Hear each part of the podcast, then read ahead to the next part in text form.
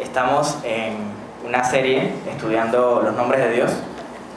Iniciamos la semana pasada con nuestro pastor hablando acerca de algunos de los nombres más primitivos o de las formas más primitivas en, el idioma hebreo antiguo de decir, eh, de referirse a, la deidad. Y hoy nos corresponde hablar acerca de eh, dos nombres más. Uno que también es muy común para denominar a los dioses de forma general, o que era muy común para denominar a los dioses en general, y otro, pero ambos de estos nombres tienen algo en común y espero que podamos verlo entonces durante la sesión de hoy. Vamos a orar para empezar. Dios, te agradezco por las personas que han podido llegar aquí eh, esta mañana. Queremos pedirte juntos que nos ayudes a comprender eh, los conceptos que se van a compartir y que tengan algún apoyo práctico. Te agradecemos por todas las formas en las que te has revelado a nosotros y todos esos detalles que has mostrado de tu carácter por medio de eh, la Biblia. En el nombre de Jesús, amén. Ok, esto de los idiomas es una cosa un poquito extraña. A veces tendemos a darle tanto realce a un nombre en particular o, a nombres en particular de Dios que olvidamos que el propósito, como decía nuestro pastor la semana pasada, de los nombres de Dios es resaltar su carácter. Eh, la mayoría de, los nombres, como hablaba nuestro pastor la semana pasada, tienen un significado y los nombres de Dios no son la excepción. Eh, si lo tratáramos de utilizar en nuestro contexto, en nuestro idioma, en vez de, en vez de decirle, de denominarle como estas características, decirle por ejemplo el Elión, le diríamos eh, el Altísimo, justamente como nuestras traducciones en español dicen en la Biblia. Entonces no hay, no hay nada como místico respecto a los idiomas. Y tenemos que entender, eh, recuerdo que una vez estaba leyendo un libro, yo quería aprender, comenzar a aprender griego, pero griego del viejo, del antes. No es lo mismo que el de ahora. Y recuerdo que eh, en esa introducción al griego, eh, el, el, autor del libro decía, mira, cuando tú termines de leer este libro, no vas a saber nada de griego. No creas que al terminar este libro tú vas a poder ir delante de la congregación o delante de, de las personas con quienes tú hables y tú les vas a poder decir que yo sé griego, no sabes nada. Porque los idiomas son complejos. Y es como que yo tratara de utilizar una palabra en francés, en este momento se la pusiera en pantalla, y esta palabra significa Dios en español. Entonces, como que, ok, ya en español existe la palabra, vamos a utilizarla en español también. No sé si me explico. A veces como que le damos un poquito de realce a las palabras en sí en otros idiomas cuando ya Dios ha puesto personas eh, que pueden, que han estudiado mucho esos idiomas para poder traernos a nosotros algo, una representación bastante certera de lo que, de lo que significan a nuestro idioma. Yo recomiendo que se estudie estos idiomas eh, de, forma más profunda en caso de que sea necesario para, para, tu, para tus estudios, si estás en un instituto, por ejemplo, o, o si ella trae algún beneficio extra uh, o enriquece la conversación acerca de, de, de la Biblia en dado momento. En otro caso es una pérdida de tiempo. Así que les recomiendo que lo estudien si, si es necesario. El nombre Elohim, como decía nuestro pastor la semana pasada, eh, es un, nombre que, que en verdad su, fue su construcción en sí idiomática es en plural. Pero hay una cosa, una salvedad que quiero hacer respecto a este nombre. Ninguno de ustedes vaya por la calle diciendo, hey, esta es una prueba de la Trinidad. Yo lo he escuchado, yo lo decía. No vayan por la calle diciendo que esto es una prueba de la Trinidad en el Antiguo Testamento, porque hay mejores formas de probar la Trinidad en el Antiguo Testamento que decir que este nombre plural se refiere a tres personas en uno, porque si nos vamos a la historia de, los israelitas hace mucho tiempo, eh, ellos no creían que Dios era varios. La revelación se ve en el Antiguo Testamento, pero se, digamos que se plasma mucho mejor en el Nuevo Testamento acerca de Dios como tres personas en uno. Así que no vayan por ahí haciéndose los tontos de que Elohim es una prueba de, de que Dios es tres personas en uno. Hay mejores formas de probar la Trinidad en el Antiguo Testamento que esa. Elohim también es un concepto que, que nos lleva a pensar en la majestad de Dios, que nos lleva a pensar en como, como el Dios de los dioses. Al ponerlo en plural, lo que están queriendo es como poner a este por sobre todos los demás dioses. En aquel contexto eh, cultural de aquel tiempo, habían dioses nacionales, habían dioses eh, por, por tribus en diferentes lugares. No hablo de Israel, sino que en diferentes lugares. Y eso se ve también a través de la cultura de, lo, que, de lo que la Biblia enseña. Entonces, como que cada pueblo tenía sus dioses. Y cuando alguien conquistaba un pueblo, una de las cosas que hacían era derrocar al rey, exhibirlo públicamente delante de los demás para, para mostrar que no tenían poder y destruir el templo del lugar donde iban porque eh, disminuían a su Dios y subyugaban a su Dios al hacer eso. Y así eh, mataban cualquier tipo de ánimo de, de levantarse en contra de, de, ese pueblo que lo, que lo fue a conquistar. Entonces, este nombre, Elohim, se menciona un montón de veces en la Biblia y en la, mayoría de las ocasiones es en referencia a nuestro Dios. Pero hay otras referencias que se hacen también a otro tipo de seres. Cuando, cuando habla de dioses con minúscula, ustedes lo ven en su Biblia, en muchas ocasiones también se menciona esa palabra, Elohim.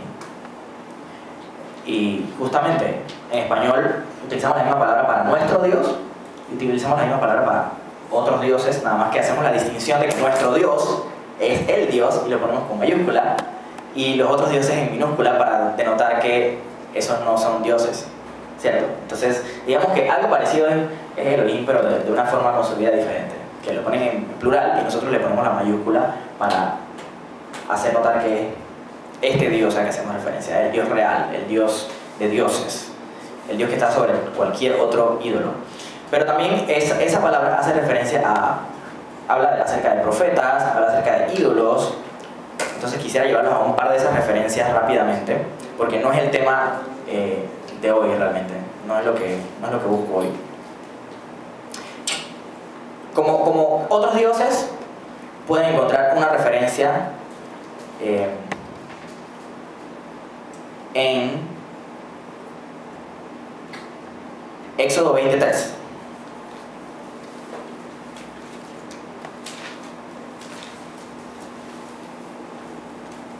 Éxodo 23 dice, no tendrás dioses ajenos delante de mí.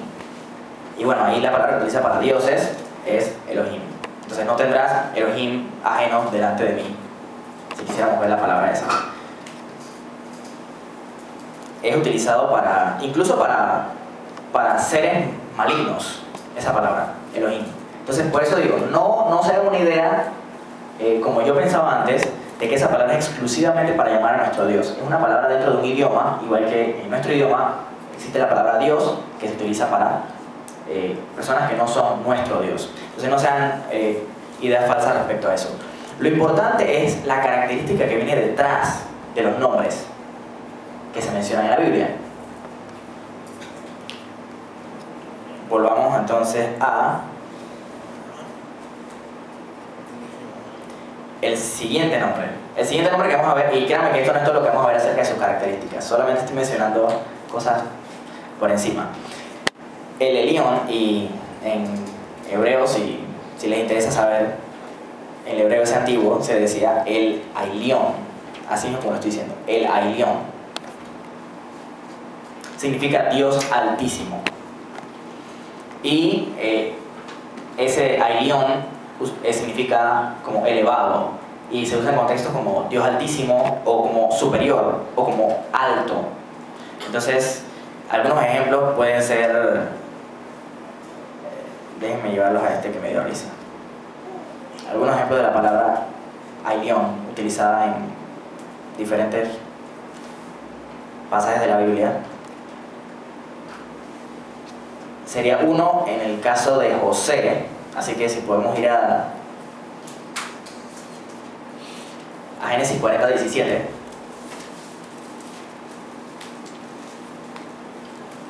Génesis 40, 17.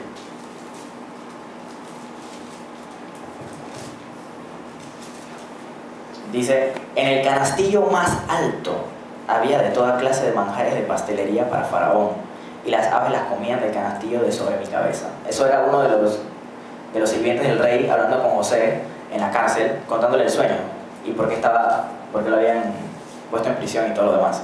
Entonces, en ese pasaje dice, en el, canastillo más alto, esa palabra alto es la palabra que nosotros conocemos como Ailión.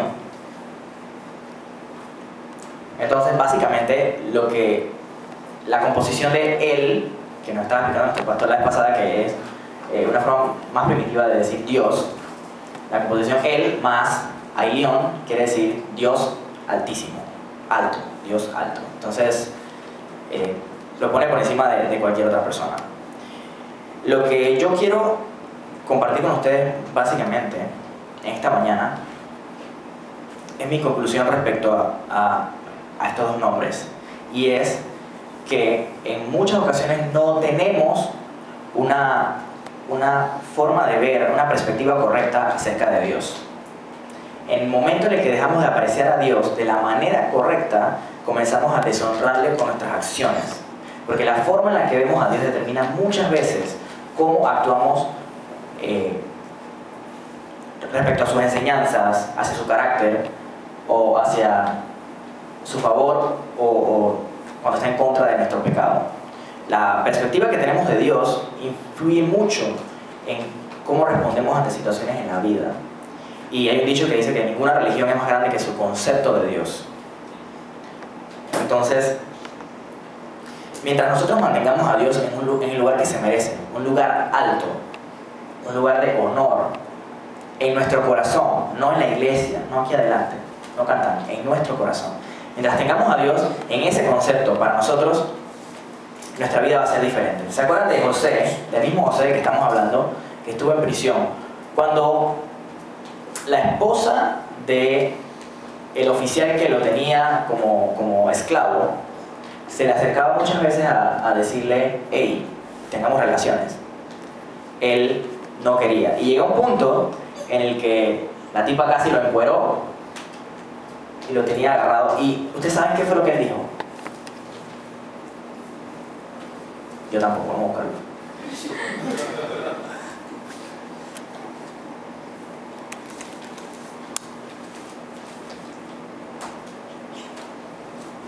Está en Génesis 39.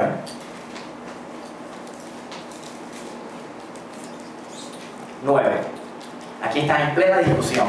Génesis 39, 9 dice, no hay otro mayor que yo en esta casa, y ninguna cosa me ha reservado sino a ti, hablando acerca de su amo, su dueño. Por tanto, tú, por cuanto tú eres su mujer, ¿cómo pues haría yo este grande mal y pecaría contra Dios? Entonces, en ese momento él establece a quién él está sirviendo. Él habló de su amo y de su otro amo, el más grande. ¿Cómo voy a hacer esto y pecar contra Dios?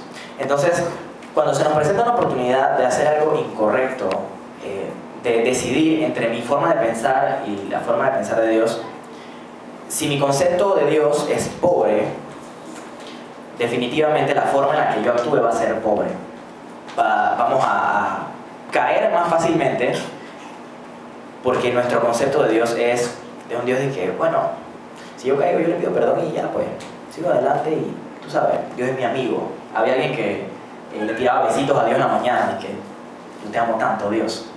Pero la verdad es que el amor se demuestra a través de la obediencia. Según Jesús, yo demuestro que amo a Dios cuando le obedezco. De otra forma, no amo a Dios. No funciona. Por más que llore,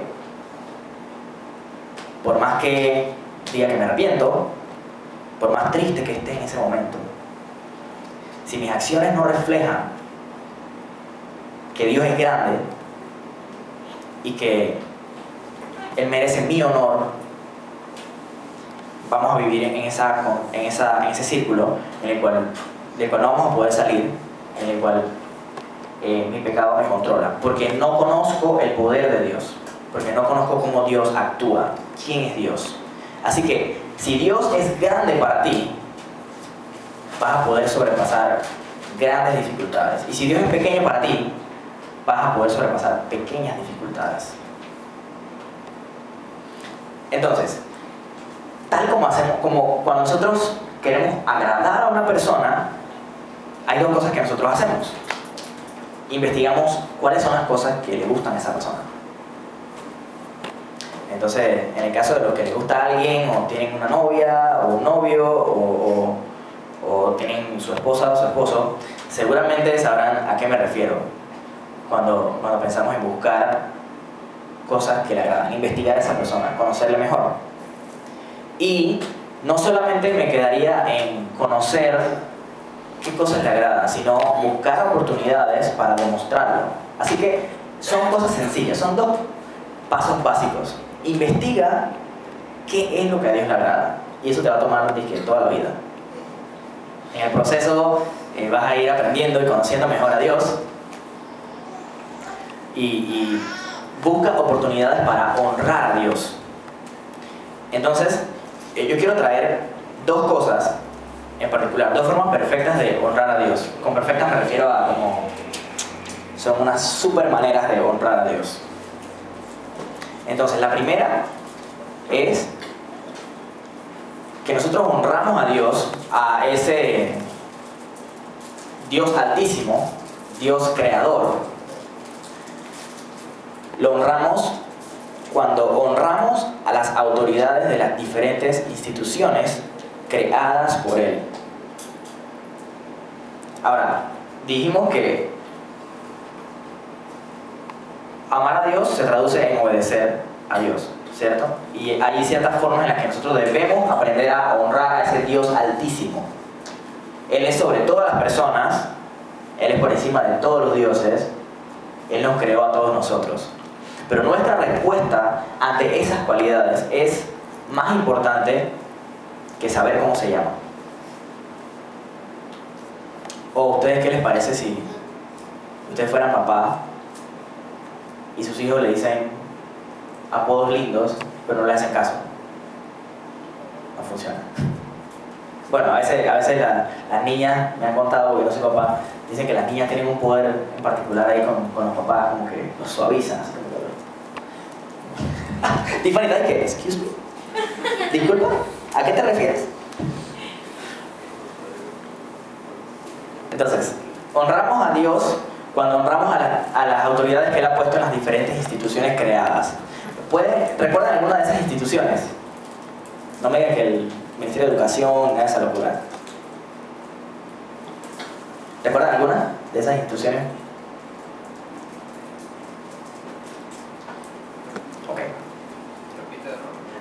¿Recuerdan algunas de las instituciones creadas por Dios, las autoridades creadas por Dios?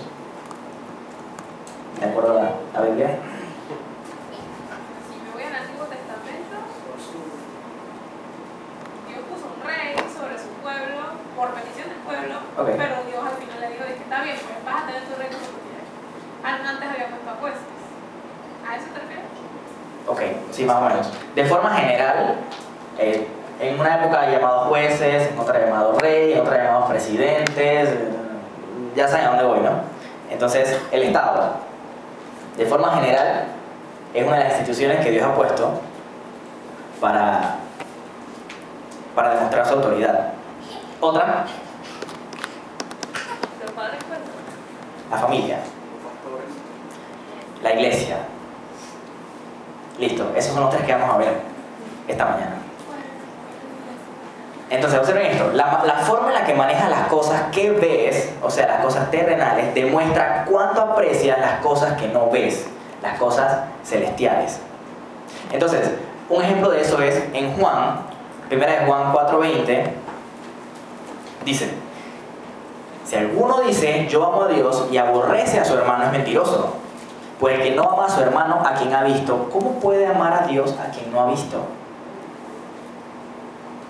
Quien no ama a su hermano, a quien ha visto, ¿cómo puede amar a Dios a quien no ha visto? Entonces, la forma en la que manejas las cosas que ves, las autoridades visibles puestas por Dios, demuestran qué tanto tú te sometes a la autoridad del mismísimo Dios. Él es sobre todas las cosas y Él estableció estas tres cosas. Dice la Biblia que sométase toda persona a las autoridades superiores, porque no hay autoridad sino de parte de Dios, y las que hay por Dios han sido establecidas. Entonces, la primera, una de las primeras, una de las más básicas, la familia. Chequen lo que dice Génesis 2.24.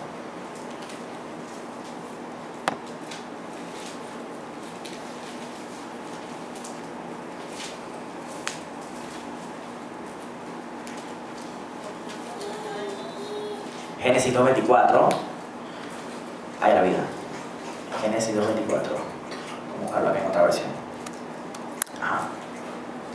Dice, por tanto dejará el hombre a su padre y a su madre y se unirá a su mujer y serán una sola carne. En otra versión también dice, esto explica por qué el hombre deja a su padre y a su madre y se une a su esposa y los dos se convierten en uno solo.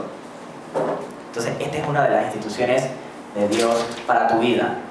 La pregunta que yo me haría es, ¿qué tan bien me va respetando esa autoridad? Miren, esa autoridad no, fue, no, no se instituyó a sí misma, ¿ok?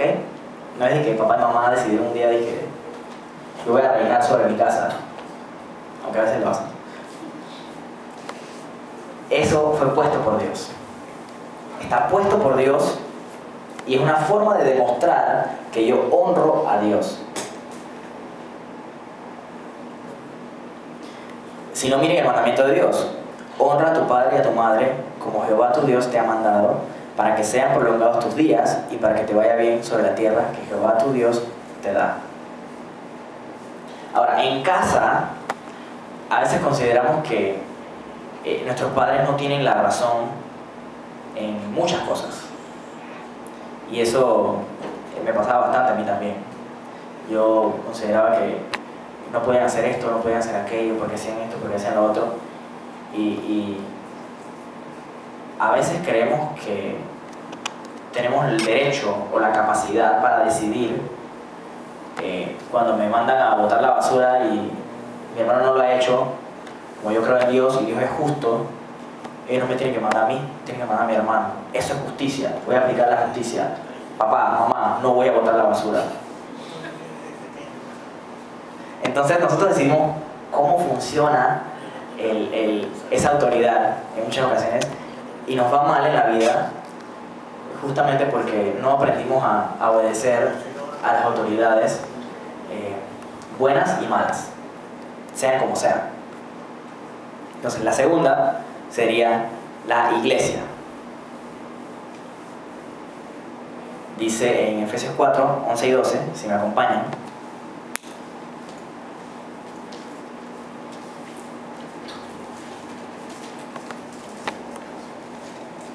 Dice Efesios 4, 11 y 12.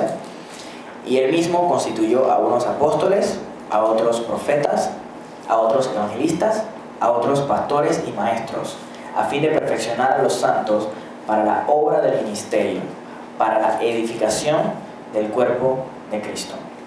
Entonces, él fue el que creó esa autoridad y fue creada bastante más reciente que la autoridad de la familia, de los padres dentro de la familia. Eh, fue instituida después de que Jesús se fue y vino el Espíritu Santo. Pero ella tiene, representa a Dios de alguna forma. La autoridad que tiene es dada por Dios. Y eso tiene dos vías. En, en la familia, en la iglesia y en el Estado. Tiene autoridad, pero también viene con una responsabilidad. Porque recuerden, Dios es el Altísimo, Él es el Todopoderoso. Entonces tienen que ir debajo de esa autoridad. Cuando una de estas autoridades, los miembros de una familia, los miembros de la iglesia o los miembros de un Estado, se olvidan de Dios, suceden tantas cosas malas es por el hecho de que nos olvidamos de que hay una autoridad encima de nosotros y, que, y quién la instituyó, y quién fue el que creó eh, o quién nos habilitó para tener algún tipo de autoridad. Entonces, eh, bueno, en la escuela dominical de la semana pasada seguramente habrán hablado ahí con las chicas también y nosotros los chicos hablamos bastante acerca de eh, la autoridad que tienen los pastores, los líderes dentro de una iglesia y que viene acompañado de cierta responsabilidad. Entonces, esa responsabilidad se plasma también en el hecho de que yo tengo que dar cuenta delante de Dios de lo que estoy haciendo. En mi casa, y si crees que tú como individuo dentro de tu casa no necesitas dar cuenta a Dios, pues te equivocaste también, porque cierto que los padres y papá, digamos que sobre todo, tienen que dar cuentas delante de Dios, pero cada uno de nosotros de forma individual tiene que delante de Dios presentarse y mostrar cómo reaccionó delante de esa autoridad. Entonces considera tu propia vida.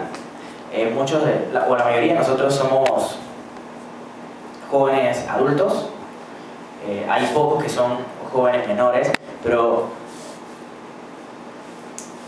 yo creo que varios que viven con, con papá y mamá tienen que recordar que ellos son la autoridad puesta por Dios en su casa y buscar formas de honrarle porque al hacer eso, yo estoy demostrando que Dios es todo para mí, que es alto en mi vida. A veces dividimos en nuestra vida, es más, incluso llamamos secular, cuando sigue siendo parte integral de nuestra vida, nuestra familia, nuestra iglesia, eh, nuestro trabajo, todas esas cosas forman parte de nuestra vida de forma integral. Y si yo quiero demostrarle a Dios, porque es delante de Dios de quien hago las cosas, que Él es, que Él es altísimo para mí, que Él es muy valioso para mí, yo tengo que en estas áreas también trabajar y aprender a someterme a las autoridades. La tercera, el Estado. Y esta yo creo que es un poco más compleja.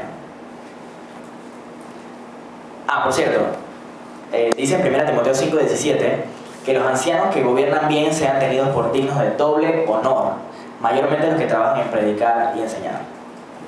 Entonces, Dios quiere que honremos a, nuestros ancianos. Y cuando se refiere a ancianos, eh, en, ese, en aquel tiempo específicamente se está refiriendo a los pastores, pero también venían de una cultura donde las personas mayores de edad, no de, no de 18, sino quienes eran bastante mayores, eran quienes tomaban decisiones y dirigían. O sea que eran pastores con cierta edad. Eran, eran personas de edad. Pero si lo traemos a nuestro tiempo, obviamente está más cerca de nuestros pastores. Entonces, el Estado. Dice Romanos 13, 3 y 4.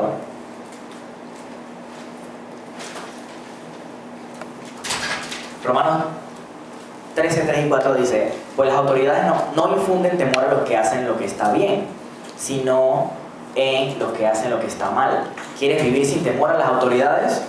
Haz lo correcto y ellas te honrarán. Las autoridades están al servicio de Dios para tu bien. Pero si estás haciendo algo malo, por supuesto que deberías tener miedo, porque ellas tienen poder para castigarte. Están al servicio de Dios para cumplir el propósito específico de castigar a los que hacen lo malo. Entonces, aquí habla específicamente de que esta autoridad, el Estado, tiene poder para castigar al que hace lo malo.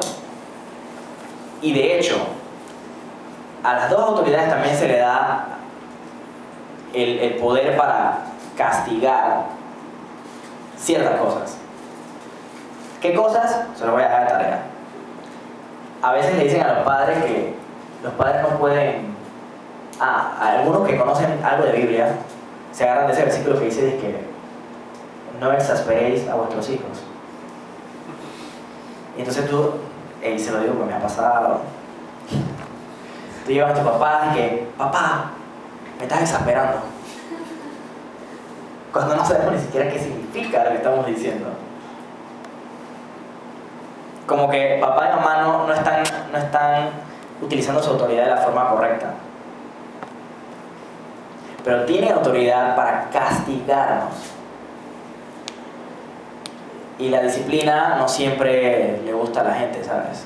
Pero es parte de lo que, de lo que la autoridad que tienen los papás dentro de la familia. Y dentro de la iglesia también hay autoridad para castigar, para reprender, para tomar acciones contra ciertas actitudes basándonos en el contexto de lo que está sucediendo y de lo que enseña la Biblia respecto a ese suceso. Incluso en una iglesia, Pablo le dijo a, a unos creyentes, larguen a ese tipo, sáquenlo, que va a venir con su madrastra por ahí agarrado de la manito, fuera.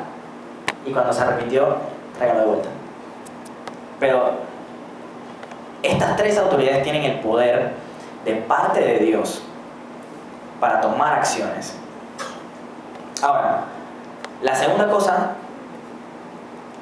hay dos formas de honrar a Dios que yo quería presentar esta mañana. Una era honrar a las autoridades de las diferentes instituciones. Cuando honramos a esas autoridades, familia, iglesia, Estado, y honramos a las personas que están a cargo de esas instituciones,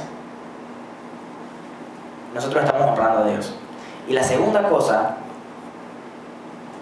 la segunda forma de honrar a Dios es reconocer su superioridad en medio de las dificultades. Y los problemas tienen una, forma de hacernos sacar lo que está dentro de nosotros, todo lo que está escondido, todo lo que no le decimos a la gente, todo lo que no se puede aparentar, sale en medio de los problemas. Cuando, cuando te aprietan, cuando Dios te aprieta, a tal punto de que no tienes de dónde agarrarte, allí sale lo que tú realmente eres. Y un ejemplo de, de, esto es el cautiverio de Judá. Si recuerdan, el año pasado estuvimos hablando acerca del Antiguo Testamento y estuvimos hablando de cómo a Judá se lo llevó. ¿Quién? Babilonia. Nabucodonosor se lo llevó en cautiverio. Y uno de los si tú quieres saber cómo se sentían ellos, tienes que leerte Lamentaciones. ¿Se acuerdan de ese libro, no? Lamentaciones. Ese está en la Biblia. Ese es parte de la Biblia también. Aunque no lo leamos mucho, en, la cultura judía tiene mucha más trascendencia y todos los años le dan un par de vueltas a ese libro, eh, leyéndolo. Pero Lamentaciones es una queja, es un descargarme, descargar mi corazón delante de Dios de lo que está pasando y hay tantas emociones ahí mezcladas que, puede que termine llorando si, si te habías metido en lo que estás estudiando. Pero me gustaría que fueran conmigo a Lamentaciones 3, 31 al 40. Lamentaciones 3. Voy a darle un poquito más de tiempo porque yo sé que esa página debe estar como pegaditas para que la suelten un poquito.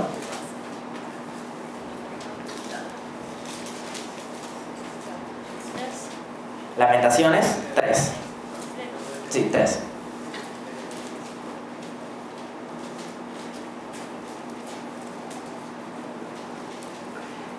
Nosotros cuestionamos las acciones de Dios muchas veces. Cuando las cosas no salen como a nosotros nos gusta o como a nosotros nos parece. Eh, a veces pensamos que nos consolamos diciendo, ah, Dios tiene un propósito con esto y, algún día lo voy a entender. Algún día voy a entender ese propósito. Yo me he convencido y lo he experimentado que hay ocasiones en las que Dios no te dice qué fue lo que pasó. Dios no te va a decir que, hola, mira, lo que hice fue por esto, para que sepas. No. A veces tú puedes interpretar que Dios te quiso decir una cosa pero no siempre tienes una respuesta de por qué sucedió algo. Y la razón es porque Dios no tiene que darte cuenta a ti de nada, a mí tampoco. No tiene que darnos cuenta de, de lo que Él hace. Un ejemplo que siempre utilizo y que es uno súper común es el de Job. ¿Se acuerdan? El escrito dice, pero eso no lo escribió Job, para que sepan. El escrito dice que hubo una reunión en el cielo y una discusión ahí entre, según algunas traducciones, Satanás y, y, Dios, diciendo que, ¿por qué, por qué, por qué? Quítale todo, tú te vas a dar cuenta cómo te maldice. Pero en toda la historia, Job no supo que hubo una conversación en el cielo acerca de él y que él estaba siendo probado por esto y lo otro. Él no lo supo. Él lo experimentó. Y cuando terminó, que Dios apareció en un torbellino, dice que él, él estaba esperando respuestas de parte de Dios. Yo quiero que tú me digas, a ver, estoy cansado de este sufrimiento, estoy cansado de mis amigos que me, están acribillando aquí hace tiempo, vienen hablando conmigo y me, me están destruyendo con sus argumentos todos locos. Yo quiero que Dios aparezca y que Él me diga a mí por qué, qué es lo que está pasando. Quiero que, quiero que Él diga que yo soy justo, que, que Él reconozca que es así porque así he actuado yo. Y Dios se le apareció. Y adivinen qué le dice. Oh, mira que en el cielo yo tuve una conversación con alguien hablando acerca de ti. No, no, no, no le dice nada de eso. De hecho le dice, ¿quién eres tú? ¿Tú sabes cuándo sucedió esto? Y comienza a darle datos. Comienza a decirle que tú sabes cuándo parieron las cabras monteses, yo no sé, cosas como esas. ¿Tú sabes dónde nació esto y lo otro? ¿Tú sabes acaso? No sabes. Entonces, y, y se fue. Es más, termina la conversación y se fue. Y el tipo termina en el, en el capítulo 41, 42, no me acuerdo, diciendo, en el último capítulo, diciendo, de oídas te había oído, mas ahora mis ojos te ven y me aborrezco. Pero créanme que no le dijo. no le dijo qué es lo que estaba pasando. Entonces, ¿qué pasa? Nosotros consideramos que ese Dios alto tiene que dar respuestas. Siempre. Y nunca te va a dejar picado. Nunca te va a dejar con incógnita pero Dios es más alto. Yo creo que Dios piensa cosas mucho más complejas de las que yo puedo entender en ocasiones. Y qué bueno que sea así, porque Él es Dios. Es parte de lo que Él es. Tiene que ser así. Si no fuera así, entonces yo puedo ser Dios también. Pero hay ocasiones en las que Dios no te va a mostrar qué es lo que está pasando. Y no te lo va a decir ni aunque, ni aunque estés muriéndote en el hecho de que ahí apareció la respuesta. No. Hay veces en que no sucederá. Y hay que aprender a confiar en Dios aún en medio de esas dificultades. Sabiendo que Él es el Altísimo. Él lo sabe todo. Él es Dios, yo soy un hombre. Yo no entiendo, pero yo confío. Eso es parte de reconocer cuáles son sus atributos. Hay cosas que yo no voy a poder entender acerca de Dios. Y capaz y tiene la esperanza de que en el cielo se te va a revelar y qué lástima, hay veces que no se te va a revelar, ni en el cielo. Porque no puedes saber todo lo que Dios sabe. Hay cosas que sabremos que no sabíamos. Y aunque tengas la mente de Cristo, te prometo que no vas a saber todo lo que Dios sabe. Lamentaciones 3, 31 al 40. Escuchen lo que dice. Pues el Señor no abandona a nadie para siempre. Aunque trae dolor, también muestra compasión debido a la grandeza de su amor inagotable. Pues Él no se complace en herir a la gente o causarles dolor. Si la gente pisotea a todos los prisioneros de la tierra, si privan a otros de sus derechos, desafiando al Altísimo, si tú eres en la justicia, en los tribunales, ¿acaso no ve el Señor todas estas cosas? ¿Quién puede ordenar que algo suceda sin permiso del Señor? ¿No envíe el Altísimo tanta, tanto calamidad como bien? Entonces, ¿por qué nosotros simples humanos habríamos de quejarnos cuando somos castigados por nuestros pecados? En cambio, probemos y examinemos nuestros caminos y volvamos al Señor. Entonces, mi llamado de esta mañana consiste en recordarnos que Dios, el creador de todas las cosas, está por encima de nosotros. Que la forma de honrar a Dios es a través de respetar su palabra. Conocerle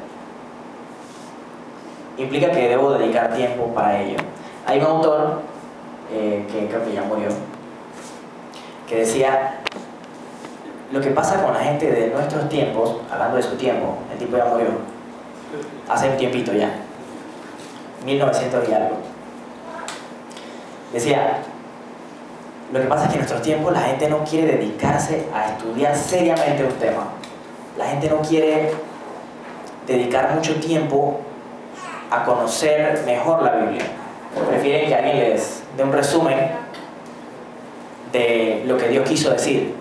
Y se acuerdan del juego este que hicimos el viernes, ¿no? Cómo, cómo se pasaba el mensaje de uno a otro y cómo se iba malformando. ajá, que nunca llegó como era. ¿Por qué no llegó como era? Bueno, una de las razones fue porque las personas no imitaban exactamente lo que la primera persona hacía. Y se lo vieron con el último. Yo, yo, cuando yo lo hice, yo dije, me da como un poquito de pena, pero. no importa, vamos a hacerlo. Lo hice yo, lo hizo Kevin. Cuando llegó la tercera persona, esa persona comenzaron a filmarle y le dio pena. Así que no hizo lo que tenía que hacer. Porque le dio pena. Y se malformó el mensaje de allí en adelante hasta el final y no supieron qué era. Del otro lado, aunque era el mismo mensaje, no se tomaron la tarea como de mirar al lado y dije, hey, ¿qué están haciendo ellos? Para poder traducir el mensaje más adelante y todo se malformó. Entonces, no, no hay forma de que nosotros aquí adelante suplamos todas las necesidades de la congregación respecto al conocimiento de Dios. Hay forma. Cada uno de nosotros necesita buscar a Dios de forma personal, dedicar tiempo. Eso implica que a veces tendremos que faltar a, ciertas actividades que nos gustaría hacer, pero si en verdad tú amas a Dios, lo vas a hacer naturalmente. Si no, entonces no, no dedicar tiempo a Dios te va a costar depender de otras personas para conocer al Dios real. Necesitamos dedicar tiempo a estudiar, a conocer a Dios. Y a veces nos enfocamos tanto en tener una respuesta ahora y, tener, saber acerca de esto, esto, esto, esto y esto acerca de Dios, más que la calidad del tiempo que dedicamos. ¿Cuánto tiempo alguna vez le dedicaste a estudiar un tema en particular acerca de, de algo? Quizás te sentaste un día, dos días, te leíste un libro, te leíste dos libros. Creo que eso hace falta mucho en nuestros tiempos. Tomar de nuestro tiempo y dedicarlo a conocer a Dios. Dedicarlo a, a, estudiar quién es Él.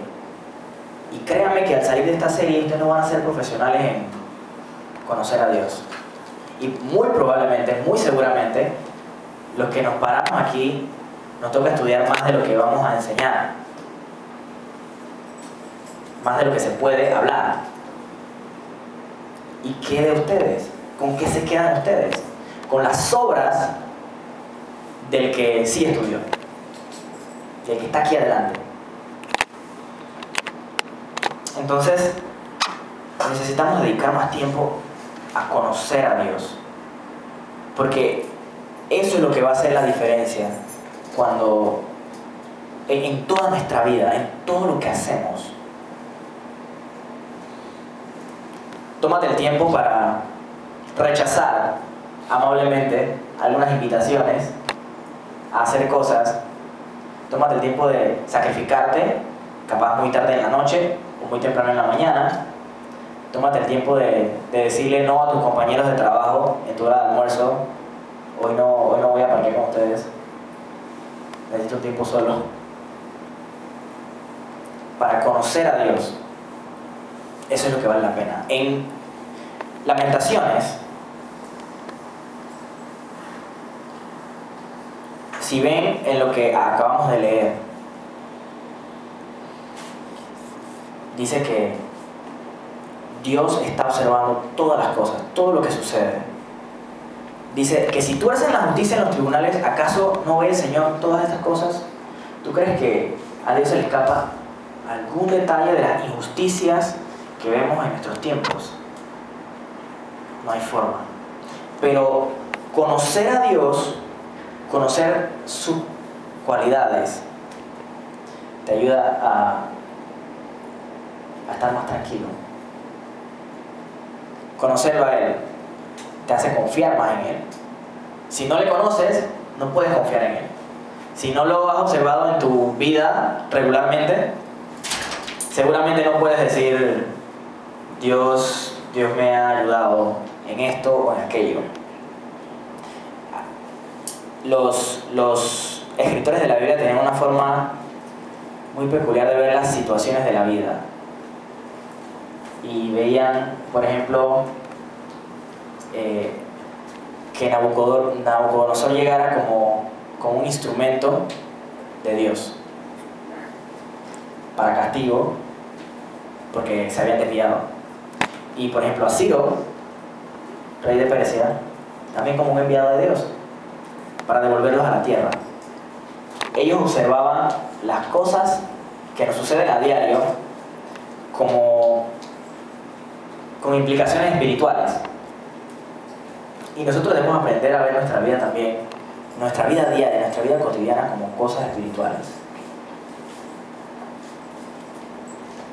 Pareciera que observar a las autoridades y honrarles es una cosa aparte de las cosas espirituales, pero está tan inmerso y no nos damos cuenta que separamos la vida de la vida de la iglesia, digámoslo así, de la vida de, cristiano. Entonces yo digo de que me gustaría servir a Dios a tiempo completo. ¿Qué haces con las 24 horas del día que tienes entonces? Si quieres servir a Dios a tiempo completo. ¿Qué haces en tu casa? ¿Qué haces en tu trabajo? ¿Qué haces en la universidad? ¿Qué rayos haces? Que no sirvas a Dios a tiempo completo. Tienes una oportunidad de servir a Dios, de honrar a Dios a tiempo completo en tu vida diaria. La última cosa.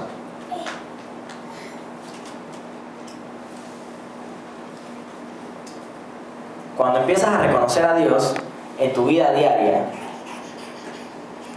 vas a comenzar a, a verle mejor y a conocerle mejor. Sí, sí, hay, hay una canción que, que, le he dicho a un par de personas que me, me gusta bastante, que dice que yo sé que yo puedo confiar en Dios en el futuro, porque hasta ahora, viendo en perspectiva mi pasado, Dios me ha ayudado. Entonces yo puedo estar tranquilo de que Dios va a estar conmigo en el futuro y que no me va a abandonar porque hasta ahora me lo ha demostrado. Entonces, observa tú lo que va hasta ahora de tu vida. Y si has podido ver a Dios en, tu vida diaria, en, las cosas cotidianas, si has podido ver las cualidades de Dios en, en cómo tratas a tus padres, en cómo te relacionas con la gente aquí, cuando nos reunimos como iglesia, en cómo tu concepto acerca del Estado, observa cómo, cómo está funcionando eso en tu propia vida. Y te vas a dar cuenta si estás honrando a Dios o no. Recuerden que dice la Biblia, si alguno dice yo amo a Dios y aborrece a su hermano, es mentiroso. Pues el que no ama a su hermano a quien ha visto, ¿cómo puede amar a Dios a quien no ha visto? Entonces si no puedes cumplir, según la filosofía de Jesús, si tú no puedes cumplir con las cosas que tú ves en tu día a día, si no puedes honrar en esos aspectos, tú no vas a honrar a Dios. Tú no honras a nadie según este concepto. Entonces, en nuestra vida diaria, en las cosas que tenemos, que le llamamos seculares, ¿qué tal si las convertimos en, parte de nuestra vida cristiana. Y ese Dios altísimo, ese creador de todas las cosas, se transforma de ser el Dios en el quien yo, a quien le canto en la iglesia, de quien escucho, de mis maestros, se convierte en mi Dios real, grande, que puede ayudarme en medio de mis problemas y que para Él no hay nada imposible. Cuando para tu Dios, para, tu concepción de Dios, no hay nada imposible para Dios, los problemas se vuelven más pequeños. De la nada, lo que me parecía algo súper grande, yo dije, pero esto que, no sé por qué estaba, estaba tan enredado en este problema. Pero tu manera en que ves a Dios es la que muchas veces te limita. Y limita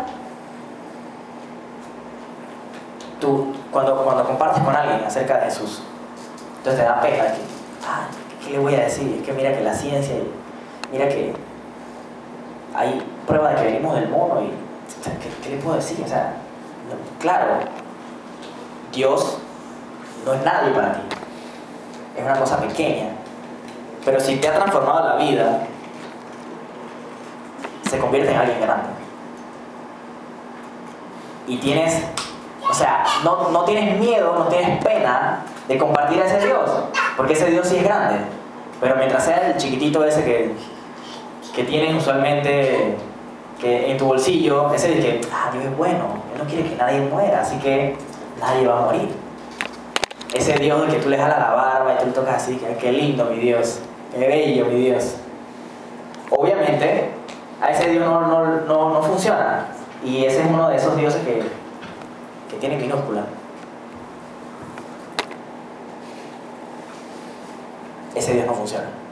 Porque no es el Dios real. ¿Conoces al Dios real? ¿Conoces al Dios real? De verdad. ¿Conoces al Dios altísimo? Al Dios creador. Señor, gracias por porque tú eres grande. Tanto que me recuerdas en la Biblia que personas se quedaron impresionadas por quién eres tú.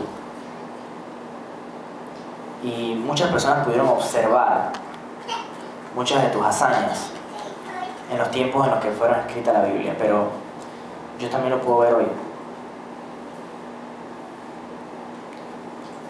Dios mío, ayúdame, ayuda a mi, a mi poca fe, a mi concepción tan pobre de tu grandeza, cuando te conozco, más me doy cuenta de lo grande que eres y lo bueno que eres conmigo. Ayúdame a observar mi vida no de forma seccionada y no verte como un Dios grande aquí en medio de mis hermanos, sino también fuera de estas paredes. Reconocer lo grande que tú eres buscar formas de honrarte en estas tres instituciones de las que estuvimos hablando hoy. Que en medio de mis problemas tú seas mi refugio, porque tú eres un Dios fuerte, porque tú eres un Dios grande, porque tú haces maravillas y yo las he visto. Yo sé lo que tú haces, Señor. En nombre de Jesús.